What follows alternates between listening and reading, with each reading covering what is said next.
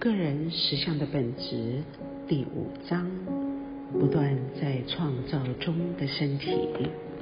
第六百二十五节，一九七二年十一月一日星期三晚上九点三十分。身体对实质声音反应的程度，远不如它对前者转移之后的内在声音反应的程度。此外，像我曾说过的，它还会对那些没有实质对等物的其他声音反应。在染色体中的结构里，有某些特质必须要靠特定的内在因质来启动。如果这种启动没有发生，那么潜藏在染色体中的属性只有维持原状了。内在因子把繁复交织的基因与染色体两者都编在一起，而实际上组成了一连串的连锁式影响。我在这里慢慢地说，尽可能的以最简单的方式解释这些因子真的彼此交织成一个电磁性的模式。这些声音自己交互穿插，而铸成了这个模式。体内细胞的活动也激起了一阵阵维系的内在音爆。这些类型的光也对这电磁与内在声音的模式加以冲击。所有这些总合起来，形成一个圆形。根据这个原型，从中便形成了肉体。好，当你在心中创造出一个心灵形象时，它也由刚才所说的同样特质组成的。那么，一个心灵形象也是被某类光质浸染的。具有电磁特性的一个内在声音模式，就某种说法而言，而且是个非常真实的说法。心灵形象是出奇的物质，任何这样组合的结构，结合了电磁、声和光的值的结构，就会自动地设法使它自己诞生成实质的存在或具体化。那么，在这种心灵形象性质与你的身体组合方式上，有一种明确的关系。电子、原子和分子全都有各自独立的内在音值与光值。当讯息由你神经末梢跳过时，也会产生明确的声音。这些东西。非常难以解释，但是总而言之，的确有看不见的光及听不见的声音在影响你的身体，并且也形成了一个模式，而他们经常地在这个模式周围显现。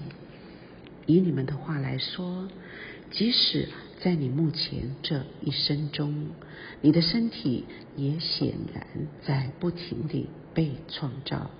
身体并非一个一旦被创造出来就认知自生自灭的机制，与许多思想派系所认为的相反。你的身体并非在出生时被赋予以定数的生命力。而后你越活，生命力便越用越少，终至耗光。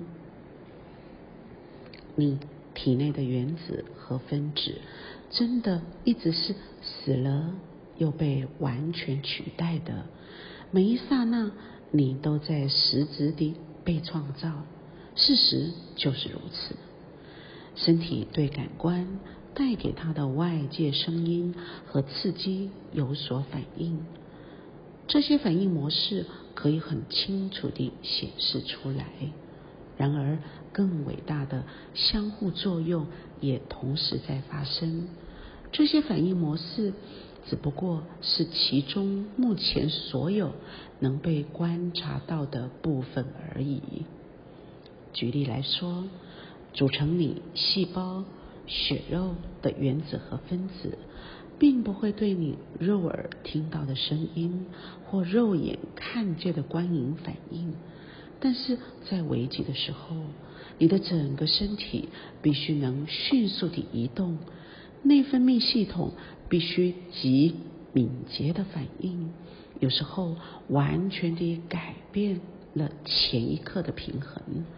你的肌肉必须立刻处于警戒状态，而整个身体要有足够的弹性，以便全面应变。这包括了每一个器官，以至于最微小的部分。